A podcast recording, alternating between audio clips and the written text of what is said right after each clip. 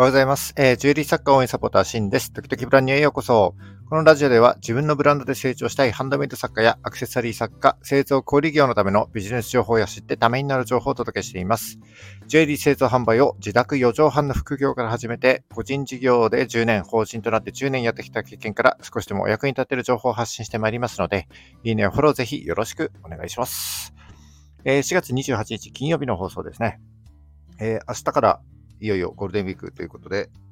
えー、旅行だったりね、お出かけを予定されている方も多いと思いますけども、えー、まだまだね、コロナを油断せずに、えー、気をつけて遊んできてください。えお仕事の方、え僕も仕事です。一緒に頑張りましょう。えさて、先日の放送で、えエンディングの中でですね、ちょっとお話ししましたけども、え僕のこのラジオ、ドキドキブランニューがですね、え今日で通算100回目の放送となります。えー、ありがとうございます。えー、そしてちょうど昨日ですね、いいね数も150件を超えました。えー、皆様お聞きいただきまして本当にありがとうございます。えー、このラジオの記録をですね、毎日つけているんですけども、えー、ある日はね、いいねを全くつかず、それどころか全く再生されないなんていう日もあってですね、何回もやめようかと思いましたけども、えー、その度にですね、DM だったり、LINE でのやり取りで、えー、ラジオ聞いてますとか、えー、僕のスクールの生徒さんからもですね、えすごい勉強になりますとか、ためになりました、なんて言ってもらえるたびにですね、あ、本当にやってきてよかったな、なんていうふうに思いました。えー、まあ、思い起こせばですね、このラジオを始めたのが、えー、昨年の12月28日、年末なんですよね。えー、まあ、ラジオを始めたきっかけとしては、まあ、皆さんに少しでも役立つ情報をお届けしたいっていう気持ちもある一方でですね、えー、もともと上がり症で口下手で滑舌も悪いので、えー、もっと上手に話せるようになりたいという裏の目的もあってですね、思い切って始めたのがこのラジオになります。えー、12月28日最初に放送したタイトルが、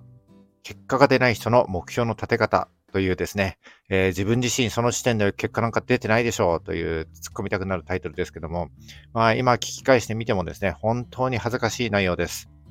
えー、でもね、そんな最初の放送でも、あの、いいねいただけて、本当にね、嬉しかったです。年末で忙しい中、ラジオを聴いていただけただけじゃなくてですね、いいねもしていただいて本当にありがとうございます。えー、この最初のいいねがあったからこそですね、ここまであの続けてこれたのかな、なんていうふうに思います。えー、ちょっとへこたれた時はですね、今でもこの12月28日の放送をね、聞き返して、えー、その時いいねをもらった時のことを思い出すようにしています。えー、本当にいつも聞いていただきましてありがとうございます。えー、さて、えー、今日はですね、放送100回を記念して、えー、過去の放送から特に評判の良かった放送上位5選をですね、えご紹介したいと思います。えー、再生回数ではなくて、いいね率ですね。つまり、あの、少しでも役に立った、ためになったと思っていただけた上位5選ですので、えー、まだ聞いたことがない方がいらっしゃいましたら、ぜひ聞いていただきたいなというふうに思います。えー、今日の放送の概要欄にですね、えっ、と、今日ご紹介するすべてのリンクも貼っておきます。えー、ぜひですね、1.5倍速で聞いていただいて、不要な部分は15秒飛ばしちゃって、えー、サクッと聞いていただけると、あのー、幸いでございます。それでは、えー、今日も最後までお付き合いください。よろしくお願いします。はい、えー、じゃあ早速発表してまいります。えっ、ー、と、後ろからですね、5位から発表して最後に1位を発表する流れにしたいと思います。じゃあ早速いきます。第5位、えー、いいね率37.5%、えー、2月25日放送、放送時間は17分です。えー、タイトル、保存版ブランドコンセプト設計手順。はい、ありがとうございます。えー、第5位はブランドコンセプト設計手順について、えー、全部で10項目をざっと解説したお話になります。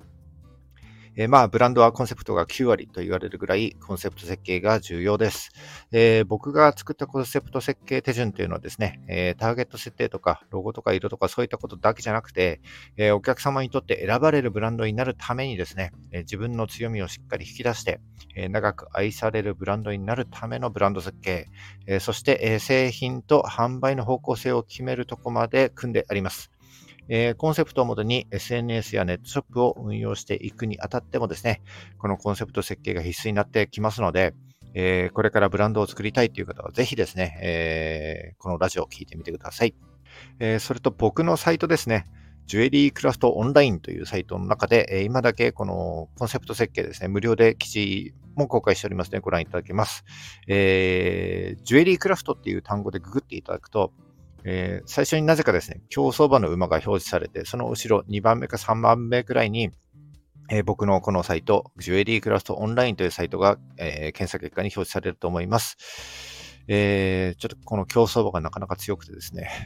え今ちょっと上位表示の対策を行っているところです。えジュエリークラフトで検索、皆さんよろしくお願いします。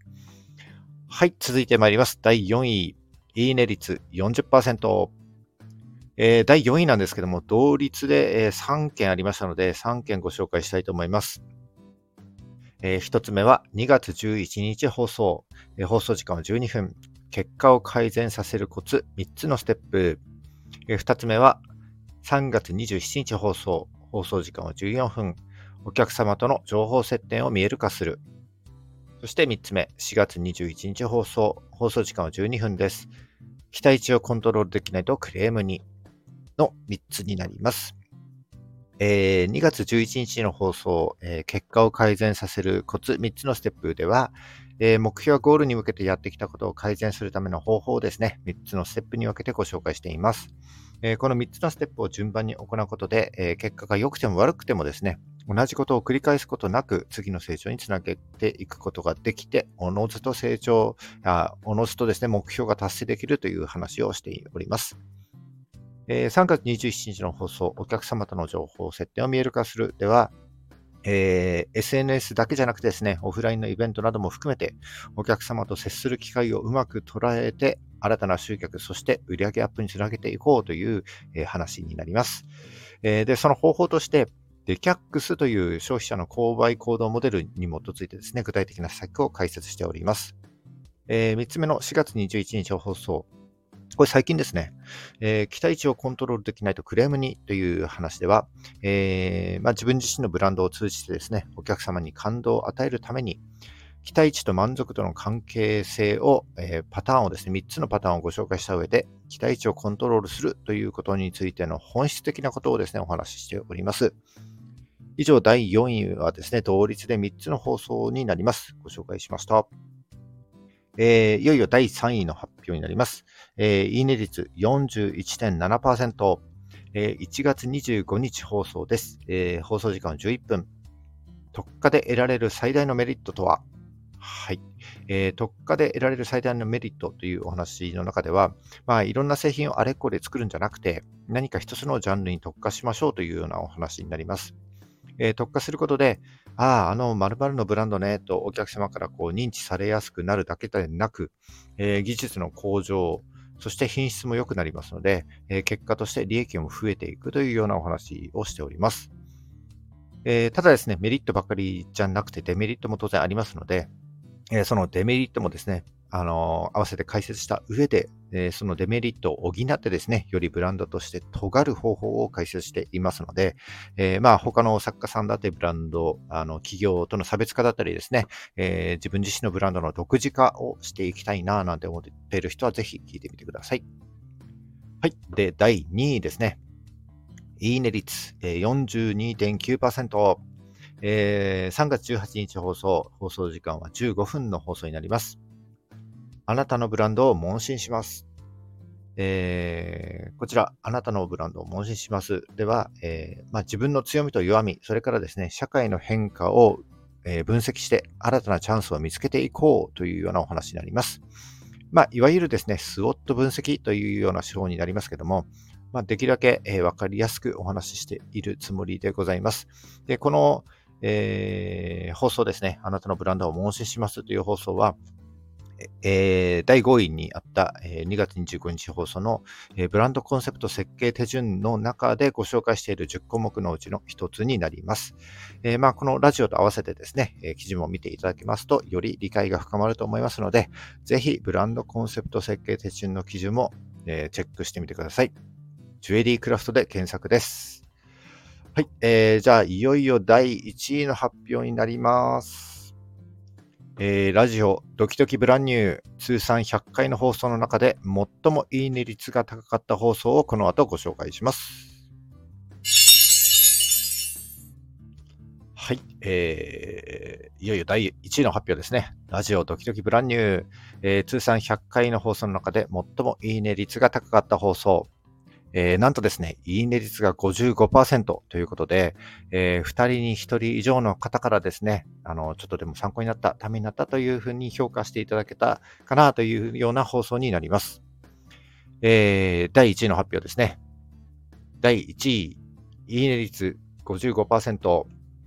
えー、4月27日放送、昨日ですね、これね。えー、放送時間7分ですね。えー、お客様にとってあなたの価値って何でした？いや、たくさんのいいね、ありがとうございます。これ正直意外なんですよね。えー、僕、あれなんですよね、ラジオで話せないよう一旦下書きに起こすんですけども、下書きを書くのもですね、2時間とかかかるときは4時間ぐらいかかるときってあるんですよね。で、昨日のこの放送はですね、本当に時間がなくて、バーってこう1時間ぐらいで作ったものなんですけど、ちょっと僕的には、あの内容があんまりまとめられてなくて、いや、ダメだなって思った放送なんです。まあ、内容としてはですね、えー、売り手目線ではなくてお客様の立場に立ったとき、お客様の目線に立ったときの自分の価値って何だろうというようなちょっと深い内容になってるんですけども、えー、昨日の放送はですね、このタイトルから決めちゃったんですよね。これ何しようかなって思って、あ、ばーってこう、あ、お客様にとっての価値ってなんだろうみたいな感じでポッと思いついたんで、まあタイトルを決めて、で、こう中身を作っていったんですけども、あの、だんだん話の後ろの方になるにつれて、なんか思った以上にこの話深いな、うわ、まとまんないなんてなって、で、結局ね、最後なんとなくしやかったっていう感じなんですよね。まあ、ただですね、ちょっと話はうまくまとめられなかったかなというふうに思うんですけども、えっ、ー、と、今改めてこうやって聞いてみると、こう、頭の中で思っていることが言葉になって、で、僕の声にちゃんと乗っかってこう伝わったのかななんていうふうに思います。